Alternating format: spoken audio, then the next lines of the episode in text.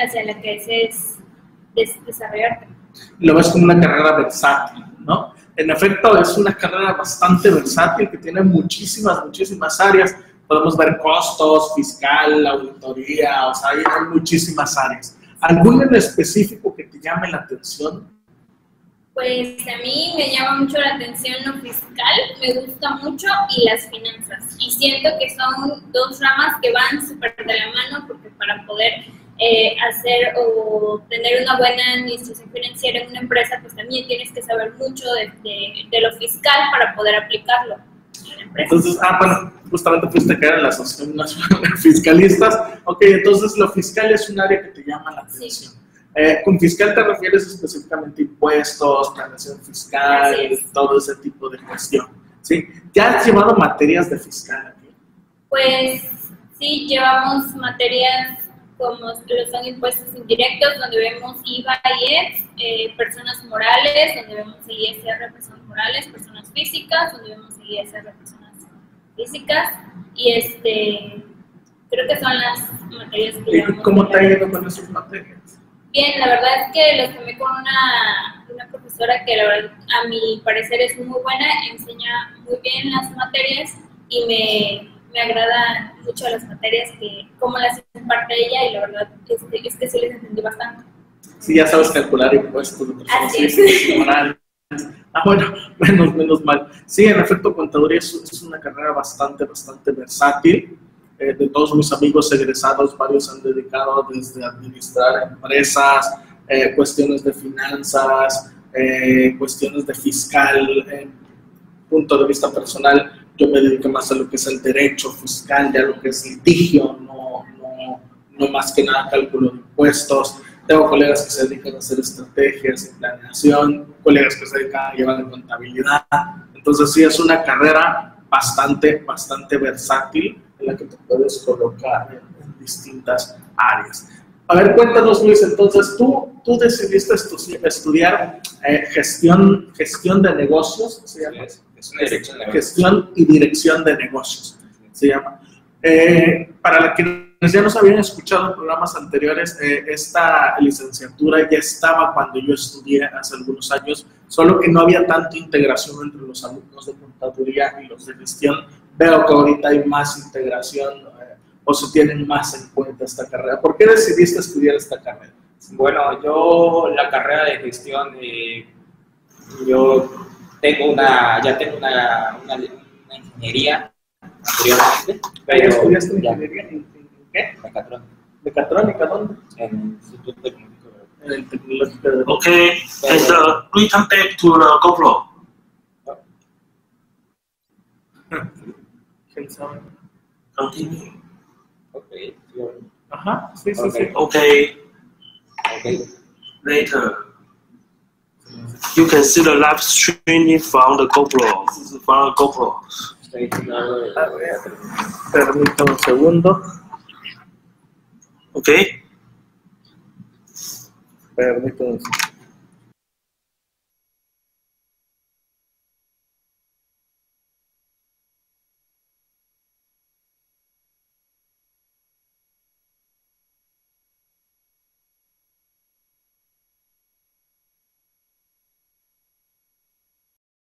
Me di muy cuenta muy tarde que, que- que mi carrera me gustaba, pero no era afín a lo que, a lo que yo era bueno. Me di cuenta que gestión, o sea, que lo mío era más administrativo, más, más, más plan contabili- eh, de contabilidad, algo que, que llevara todo, que, que fuera todo a la mano. Y en este caso, tengo un familiar que estudió gestión y dirección de negocios antes que, que yo. Y bueno, me, yo vi cómo se desempeñaba en su, en su labor, qué tipo de, de puesto podía, tenía y, y más que nada, pues como que incluía todo lo que en algún momento me había gustado, eh, que, que sabía que podía hacer empíricamente, pero que no sabía bien en qué carrera la, la podía encontrar. Chequé el, el, el- el- la- plan de estudios de, de esta carrera y me interesó mucho y- y estoy muy, muy contento ahorita que voy en segundo semestre con, con la carrera y pues me va muy bien.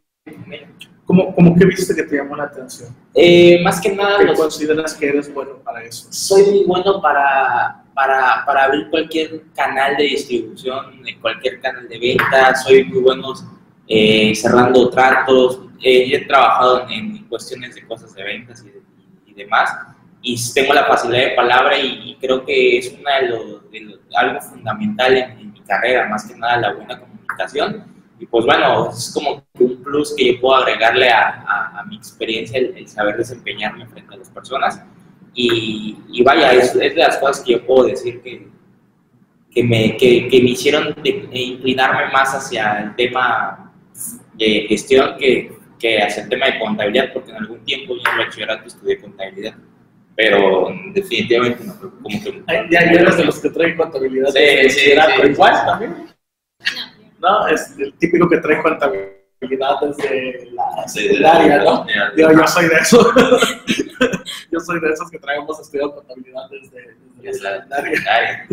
Entonces ya, ya traías también este, ciertos estudios bases de Sí, ya traía la noción. A ver, cuéntame, específicamente en gestión y dirección de negocios, ¿qué, ¿qué es lo que ven? ¿Qué es lo que manejan? ¿Qué es lo que incluye el programa que precisamente viste y que te llamó la atención? Pues prácticamente, más que nada, bueno, voy en segundo semestre, a ver de resaltar. Este, apenas estoy viendo el, el, el, plan de estudios, cómo se lleva a cabo, pero bueno, el semestre pasado eh, es una materia que abarca, digo, es una carrera que abarca muchos campos, eh, desde el aspecto de contabilidad, que es muy por encima, que es el aspecto de derecho, que también es por encima, pero al final de cuentas, un gestor debe de tener pues, conocimiento, eh, se puede decir que variado, ¿por qué? Porque vemos desde temas económicos, desde temas de, de derecho y bueno, eh, ahorita lo que yo he transcurrido de la carrera, me ha gustado mucho lo que viene siendo una materia que se llama matemáticas financieras, que es más acorde ya a mi plan de estudios,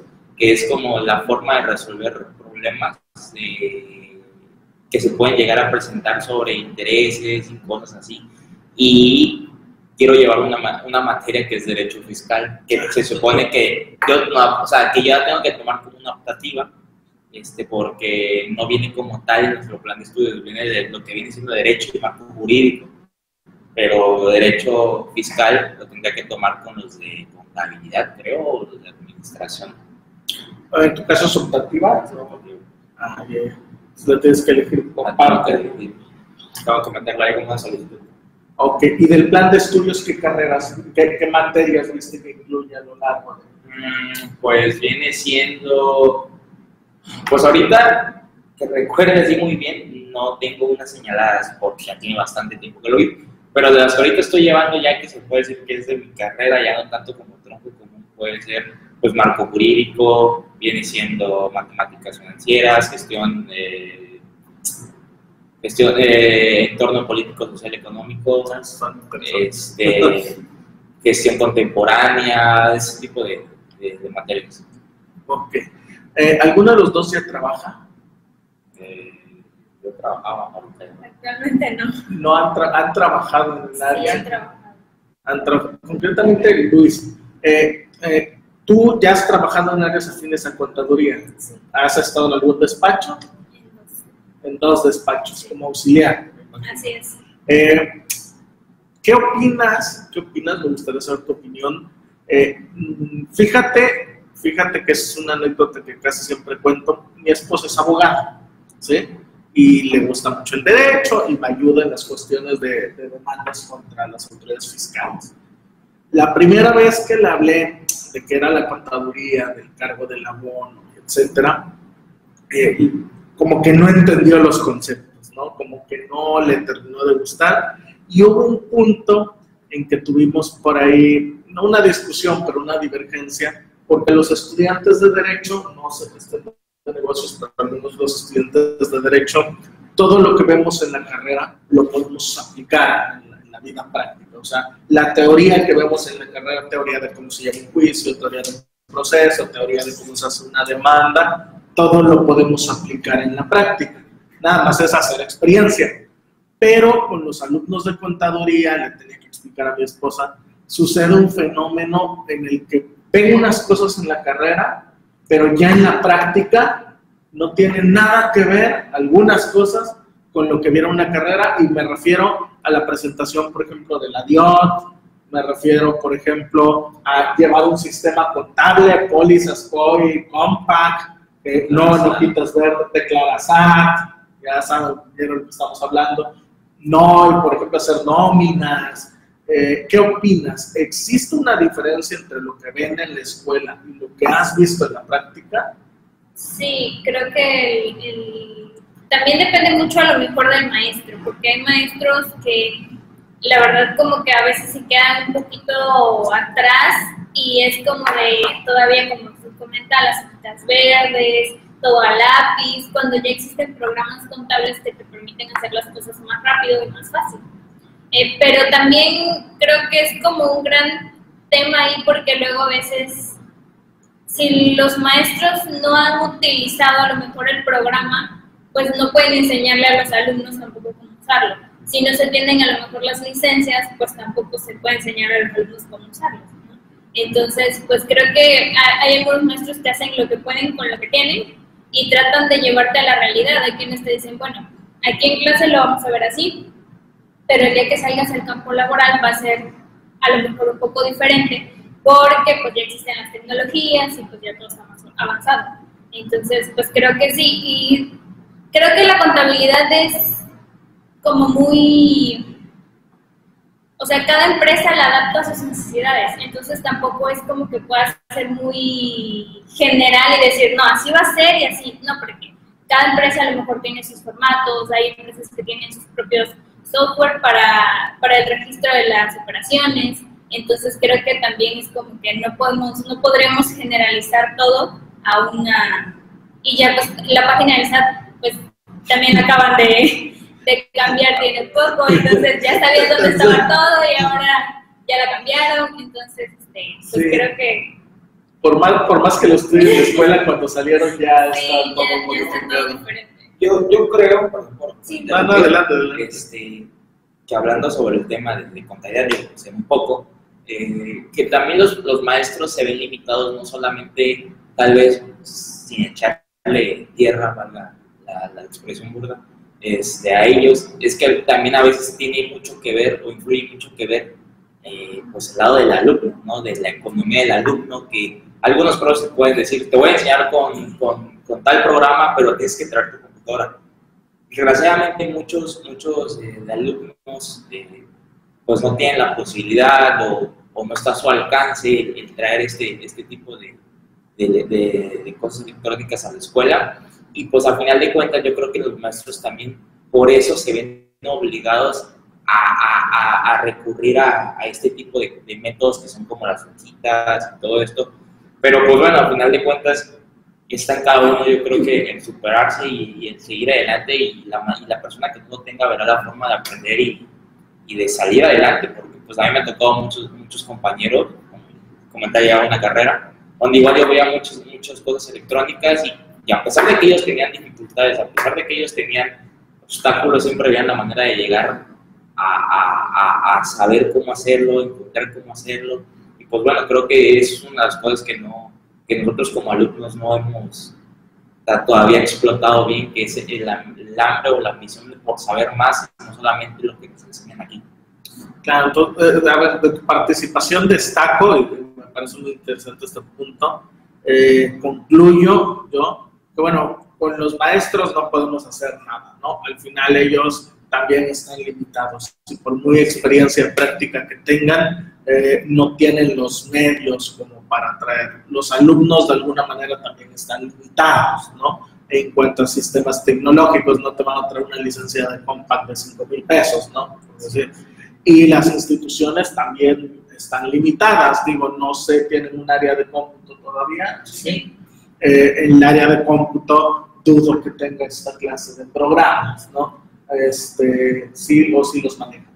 De hecho, no estoy muy segura, pero creo que sí este, ten, tenemos algunas licencias en las computadoras ah, perfecto, pero solo de, pero básicas, solo, claro. solo de SAI, entonces existen muchos programas. Con claro, y existen muchos programas y de alguna forma eh, esto siempre va a estar limitado, ¿no?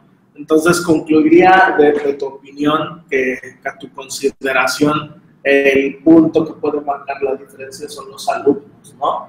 No echarle la culpa a los maestros, no echarle la culpa a las escuelas, no echarle la culpa a las condiciones económicas del alumno, sino que es el alumno no quien tiene la culpa, sino quien debe buscar salir adelante y buscar los medios, aunque su entorno no, no se los prevea, no se los permita. ¿no? Eh, creo que en tu caso, por ejemplo, el trabajar es una excelente oportunidad. En tu caso igual, el, de- el, el decir, bueno, no tengo estos medios aquí en la escuela, pero el conocimiento que adquiero en la escuela lo puedo utilizar, utilizar en la práctica. ¿Ustedes recomendarían a los estudiantes que trabajaran?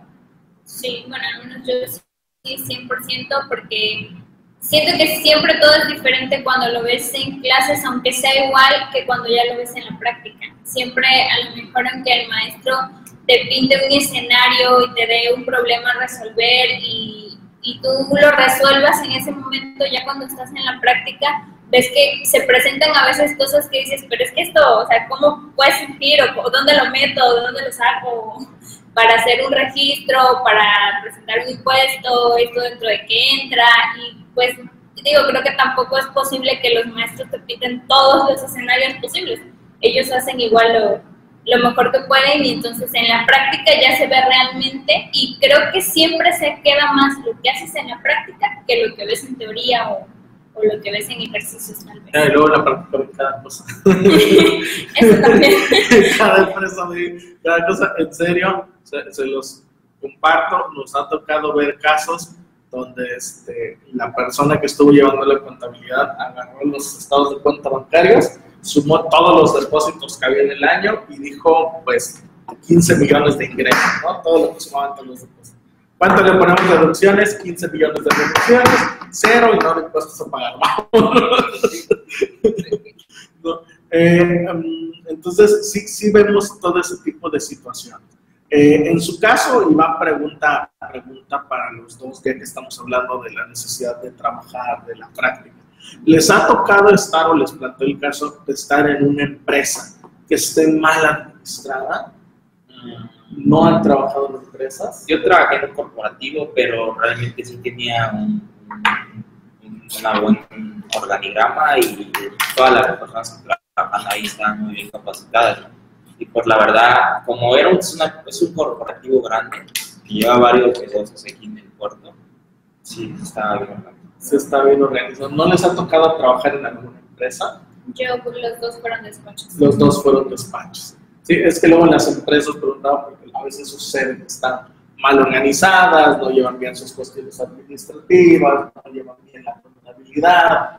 Eh, nos ha pasado, tengo, tenemos el caso por ahí de, de un colega que trabaja en una empresa eh, cuyos socios accionistas le están descapitalizando, o sea, cuando cae dinero, los socios lo jalan para pagar sus cosas y la empresa se sigue endeudando cada día más, ¿no? Eh, ¿Ustedes consideran que es importante que las empresas tengan un contador, un buen contador que las administra? Yo considero que sí. ¿Por qué? Que el, Ah, Así, si tuvieras al empresario aquí, tienes al empresario que te dice, oye, ¿por qué debo de contratar? ¿De verdad necesito Contratar. contratar? Sí, sí, sí, porque luego te dicen, no, no, yo nada más necesito que nada más el contador llene el Excel y presente los impuestos y ya, ¿no? Y las declaraciones. Y a veces hay contadores, colegas que se han querido meter en la administración y decirles, oye, no, mira tus deudas. Y no, no, no, yo nada más te quiero para que llenes Excel. Te están contratando y te viene el empresario a ver por qué necesito tener un contador en la administración.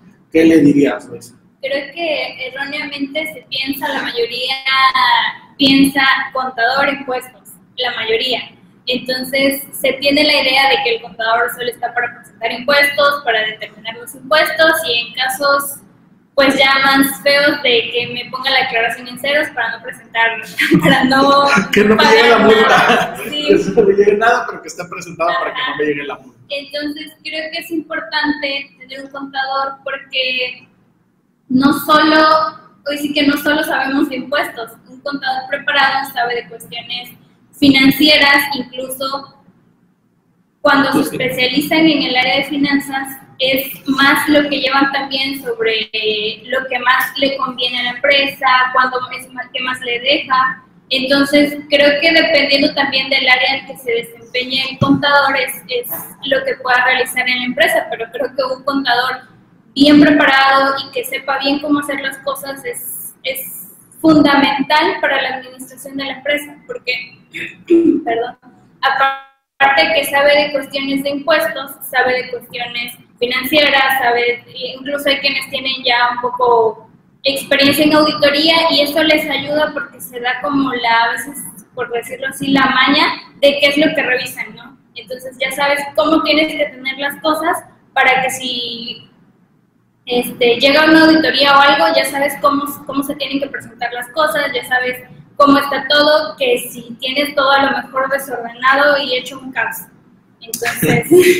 sí, sí me ha tocado ver este, auditorías, estar como parte del litigio de la defensa, estar en, en auditorías donde llegan y el contribuyente no tiene nada, pero nada, o sea, nada, nada, nada, no hay contabilidad de todo el año y ahí están en el plazo de, cinco, de 15 días que les da la autoridad contabilizando todo el año, todo el año porque no hay, no hay nada contabilizado. ¿sí? En tu caso, eh, ¿qué, qué, qué, le dirías al empresario de la necesidad de contratarte eh, por la parte de tu carrera?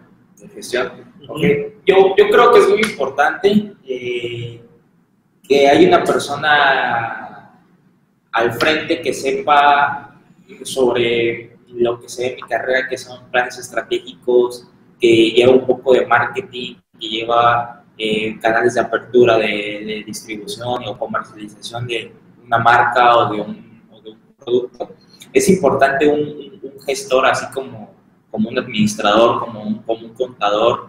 Eh, es muy importante la participación de, de nosotros los gestores. ¿Por qué? Porque nosotros somos los encargados uno de los encargados, porque no nada más somos nosotros, este, de la distribución de lo que viene siendo la marca o el producto. Nosotros somos como que la cara al mundo. Vamos muy de la mano con la gente que viene siendo el marketing. O sea, nuestra carrera lleva temas de marketing. Este, de igual manera, es muy importante todo lo que viene siendo eh, por el tema de la dirección. ¿Por qué? Porque nosotros estamos capacitados, como también los contadores están capacitados para dirigir una empresa. Eh, y bueno, podemos llevar las riendas de, de, una empresa sin ningún, sin ningún tipo de, problema, siempre y cuando, eh, pues bueno, uno esté bien capacitado para, para este tipo de casos. Claro. Eh, en tu caso, en una empresa, ¿qué, ¿qué, es lo que atenderías? ¿Qué es lo que buscarías? Más que nada. Digo, aquí no me queda duda que buscaría los impuestos, la contabilidad está bien. ¿Tú, ¿Tú con qué ojos verías una empresa? Yo con qué ojos, con más que nada apertura de nuevos canales de esto. Eso es lo que realmente un gestor tiene que hacer, que es buscar que la marca, que el producto llegue a donde no ha llegado y pues bueno, ese es el reto que, que, un gestor se, se, tiene que proponer y pues bueno, salir pues victorioso de, de, esto. Por ejemplo, un despacho contable, ¿cómo lo proyectarías? Un despacho contable. Digo, aquí para nuestros compañeros que nos están escuchando. Un despacho contable, más que nada yo buscaría la nueva, como una cartelera de clientes, agendar una cartelera de, de, clientes, de que viene siendo pues de una u otra manera llevar el, despacho, el nombre del despacho a empresas, a personas, a, a pymes, a, todo, a todo lo que se necesite llevar una, una contabilidad que desgraciadamente la gente, como ahorita lo mencionaban aquí, los presentes, piensa que la contabilidad no se necesita ni las empresas o locales pequeños o mini super o tienditas no, no se necesitan. Actualmente estamos en una, en una época donde la contabilidad ya es fundamental. Y pues bueno, esa sería como que mi aportación que yo podría hacer un despacho. Ampliar la, la cartelera de clientes y bueno, buscar que, que, ese despacho pues, pues salga adelante con, de, de, esta manera. Eh, a ver, ahí sale un punto interesante también. Ok, buscarías más clientes, acercarte a empresas. Clientes eh, potenciales. clientes potenciales sucede mucho en la práctica, aquí primero que saber la opinión de Luisa, sucede mucho en la práctica que llegas con un cliente, eh, no, que las empresas ya tienen contadores o que llegas con una empresa y, o con un, digamos, cuando hablamos de empresa no nos referimos a Tamsa, ¿no? Nos podemos referir a Pepe y Tono, ¿no? Así, de la esquina, el changarro de la esquina. Y, llegas y te topas con cosas de, ah, es que mi primo me lleva la contabilidad, mi hermano me lleva la contabilidad, este, esta contabilidad, no sé, que en el mercado la andan cobrando entre los 500 y 1000 pesos, este, ya me la llevan por 200 pesos, ¿no? Este, y es, es algo muy común. ¿Qué opinas, Luis, al respecto? ¿Te ha tocado saber de estos temas? Eh, bueno, yo en lo personal sí, sí me ha tocado saber porque tengo conocidos que sí lo hacen de, de manera de que tienen un- una pequeña empresa, supongamos un ejemplo, un taller, y como tal no están afiliados a un, a un despacho, tienen un contador que hace trabajos, eh, puede decir, extratemporales o de fuera de donde él trabaja, de afuera de un despacho, que tiene como que sus clientes ya de que, oye, tengo que mis impuestos este mes, llevarlos, o sea, sí me ha tocado ver. Y bueno, ¿qué puedo decir? O Digo, sea, digo, es común, en- Es por ejemplo, común. ahorita vienen los meses de abril y en los meses de abril está ya la campaña, en algún momento lo compartí en Twitter, este, pone, este, te presento tu declaración anual, este, solo te cobro si te sale saldo a favor, 100 pesos, si te sale saldo a favor, si no te sale saldo a favor, es gratis, ¿no? Este, o, o de ese estilo, ¿no? Yo, yo decía, yo decía de manera de broma, te presento la declaración anual. Si me contratas a mí, te regalo tres cobertores de tigre, ¿no? Entonces, sí, sí porque, porque así parece, ¿no? Se, se hace, se hace, y lo cuestionaba alguna vez en un artículo en, en la revista Actualizándome, se hace como una especie de mercado donde empiezan las ofertas quién nada más, ¿no? Al de 100 pesos lo contraataca uno de 50. Yo te cobro 50 por la declaración anual y solo si sale saldo a favor. Si sale a pagar, no me pagas. No. Ya llegó el donante. Ahorita lo presentamos acá. Entonces, solo, solo si sale, combaten al de 100 con el, el de 50, ¿no? 50 pesos la anual. ¿Qué opinan de, de eso? De malbaratar el trabajo. No lo quise decir así. Pero, pero lo dijimos. no lo quise decir así. Desgraciadamente yo siento que estamos en una en la actualidad donde, donde ya la, la calidad ya no, ya no es tan bien pagada. O sea, realmente el conocimiento ya es muy demeritado. O sea, ya cualquier persona que sepa hacerlo, de buena o de mala forma, ya se puede decir que apto para, para un trabajo cuando, así cuando realmente no, lo es. Yo siento que, que estamos muy mal acostumbrados a este tipo de cosas y pues bueno, por eso es que, que hay tanta, tanta, tanta oferta de, de este tipo de cosas y hace que la demanda baje. ¿Tú qué opinas? Creo que a veces el enemigo de un contador es otro contador, porque como dicen, malbaratamos a veces por tener un poco de trabajo, malbarata su propio trabajo y no le da el valor que merece solo por, por obtener ese ingreso y que no lo obtenga alguien más, porque pues, a lo mejor uno lo necesita en ese momento. Pero creo que no, eso no debería de pasar, o sea, si, si tu trabajo sale, sabes que vale algo, no deberías por qué darlo a un menor precio solo para que me contraten, ¿no? Sí, y, y al final también es un servicio intangible que pues el cliente no, no ve siempre, si existen diferencias no las llega a percibir porque no hay ningún problema, no, no, no ve el problema de manera inmediata. Sí, y creo que también un gran punto a- a- en contra es las campañas del SAT un poco de que no necesitas un contador, tú solito puedes hacer tu declaración, tú entras, tú pícale y solita te sale la declaración, para nada necesitas un contador. Entonces creo que eso también hace que, que se demerite el trabajo del contador, porque si, pues, si yo la puedo presentar, ¿para qué le pago un contador? O si uno me cobra todo. 500 y el otro me cobra 100, pues si ya es contador, la va a hacer mejor que yo, porque le doy al de 100 y pues al de 500. Facilita como pedir un cafecito, ¿no? Ajá. Sí. Entonces creo que también es parte de... que a nosotros sí nos tocó ver casos de contribuyentes, personas físicas, que ellos presentaron su declaración y después tuvieron que salir corriendo con un contador. ¿no? A muchos les pasó eh, que no sé si supieron el año pasado con las declaraciones, eh, hubo problemas con el sistema y todos los que presentaron sus declaraciones antes, los primeros días de abril, tuvieron muchos problemas con las devoluciones, ¿no? Por X o Y, ¿no? Entonces yo sí conocí una persona física que presentó 11 veces su declaración, este, la desesperación de que no le daba la devolución automática y no sé qué tanto, y al final sí obtuvo la devolución, pero ya tuvo que recurrir a un contador, ¿no? Entonces, eh, es, recuerdo que esa persona lo hizo sin, sin ninguna intención, no pretendía borrarse el contador, pero es que lo que nos decía es que es que el anuncio dice que era fácil y yo asumí que nada más era darle clic y que era fácil y que no se, necesitaba nada, ¿no? Actualmente ya la persona sabe que aunque la televisión diga que es fácil, requiere contador, pero sí fue una de las muchas personas que nos tocó, que sí se acercaron y, y lo hicieron no con la finalidad de ahorrarse un contador, sino porque de verdad dieron las noticias y de verdad asumieron que era fácil y que no se necesitaba prácticamente nada para presentar su declaración, ¿no? Y, y la sorpresa que se llevan. Sí, creo que también aparte de los propios contadores, el SAT no ayuda. Sí, también ahora con este nuevo, nueva persona que surgió que es el RIF, también es como de no necesitas un contador, no necesitas llevar una contabilidad, tú solo presentas tus declaraciones y listo, ¿no?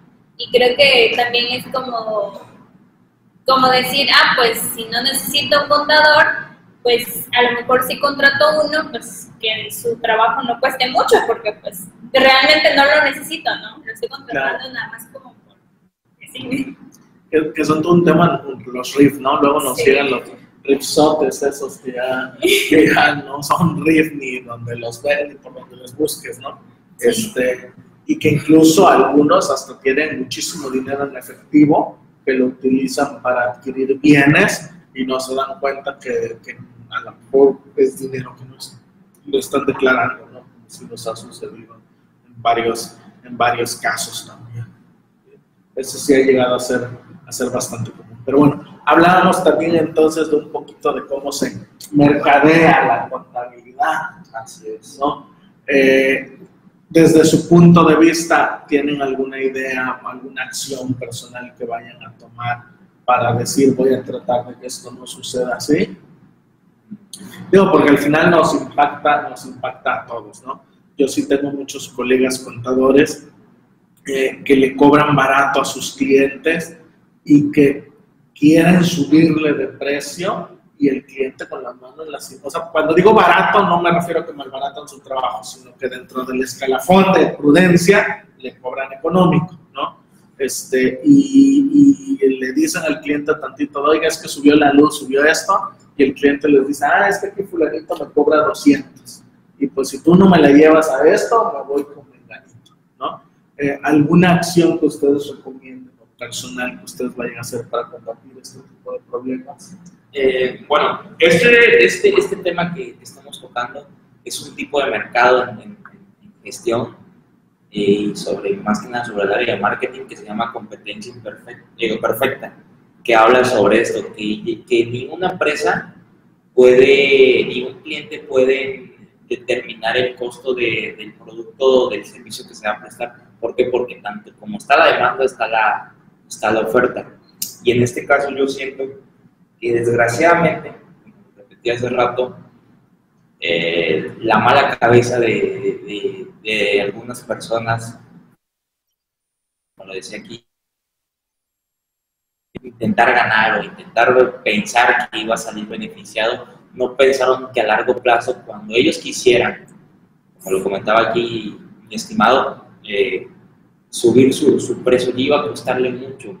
¿Por qué? Porque a veces también el pensamiento de la gente es, pues me voy por volumen, cobro poquito, pero tengo mucha gente. Y a veces no, eso, eso no nos damos cuenta que, que, que pasamos a afectar a, a un segundo. O sea, son acciones que tomamos sin, sin pensar y pues bueno, se ven afectados terceros. Eh, No solo terceros, ¿eh? también he tenido colegas que han tenido esa práctica de decir yo le apuesto al volumen y, y están o sea, el- su trabajo les absorbe gran parte de su tiempo, muchísimo de su tiempo y realmente no les es negocio, o sea, pura- es demasiado el tiempo que invierten para lo, lo, lo que obtienen, ¿no?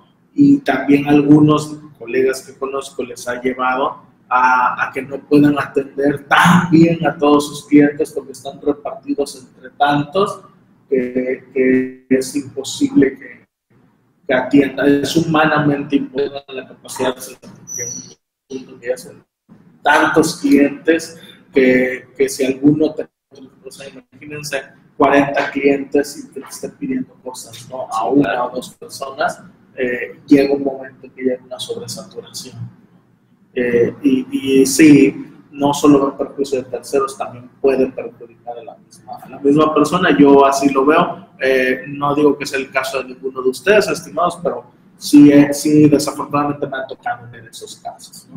Yo creo que es importante resaltar que para poder como no malbaratar el trabajo, eh, recalcar mucho la calidad. Entonces, si tú das un, un ofreces un servicio de calidad, eh, a lo mejor teniéndolo de los impuestos a tiempo cuando ellos quieren, porque a veces son un poquito exigentes por ese lado, este, y que les atiendas cuando tienen alguna duda para cualquier cosa, porque luego por cualquier cosa le hablan al contador de hasta de facturación, de X cosa. Entonces, de brindarles ese servicio de calidad, de que ellos sientan que cuando ellos lo necesitan, está ahí, les, aclara sus dudas y de hasta cierto punto volverse indispensable para él. Que, de que a lo mejor por cuestiones de cualquier cosa necesites subirle el precio, ellos digan, me conviene más pagarte más a ti que pasarme con alguien nuevo que me va a cobrar menos, pero que a lo mejor el servicio no va a ser igual entonces creo que eso es, es importante para, para poder mantener como el, a lo mejor a los clientes que uno tiene. Claro, sí, sí, sí. Y, este, y pues yo sí invito a todos ¿no? a, tomar, a tomar medidas en este sentido. Digo, ya que es uno de los temas que fuimos abordando ya casi hasta el final. Eh, por ahí el máster Miguel Chablati, eh, muchos lo conocerán, ya ha tenido varios colegas contadores a los que sí les ha dicho, oye, mira, no, más barato es tu precio, tú vales mucho, tu trabajo vale, eres muy bueno. Y sí hemos tenido colegas que se han dicho, ¿sabe que tiene razón? Este, pulen de clientes, se deshacen incluso de clientes, se quedan con menos clientes eh, y aún así el negocio les sigue resultando más redituable, ¿no? quedándose con los clientes que sí valoran su trabajo y que sí le dicen, no, pero le tengo mucha confianza, su trabajo muy bien y si me incrementa tanto, se lo pago, ¿no? Entonces sí, sí ha habido, hemos tenido colegas que han ajustado tarifas y les ha ido, les ha ido muy bien, ¿no? Eh, ya para finalizar, ya para finalizar, este, ¿algún mensaje que le quieran mandar a los estudiantes? Pues en lo personal, que nunca dejen de, de, buscar salir adelante y, de buscar más, más conocimiento porque, pues bueno, en la actualidad el mundo laboral está muy competitivo y, ya no solamente con, una carrera están contratando y, desgraciadamente pues cada vez es más la, más la oferta de estudiantes que la demanda de trabajos. Y por eso no hay, de otra nada más que estarse actualizando constantemente en todos los ámbitos de, nuestras carreras. Claro, estarse actualizando, estar estudiando, estarse preparando. Luisa. Creo que como él menciona, hoy en día a veces uno espera que las oportunidades lleguen y creo que lo importante como estudiantes, como, como personas que quieren salir adelante, lo importante es salir a buscar esas oportunidades y no esperar a que esas oportunidades lleguen a ti.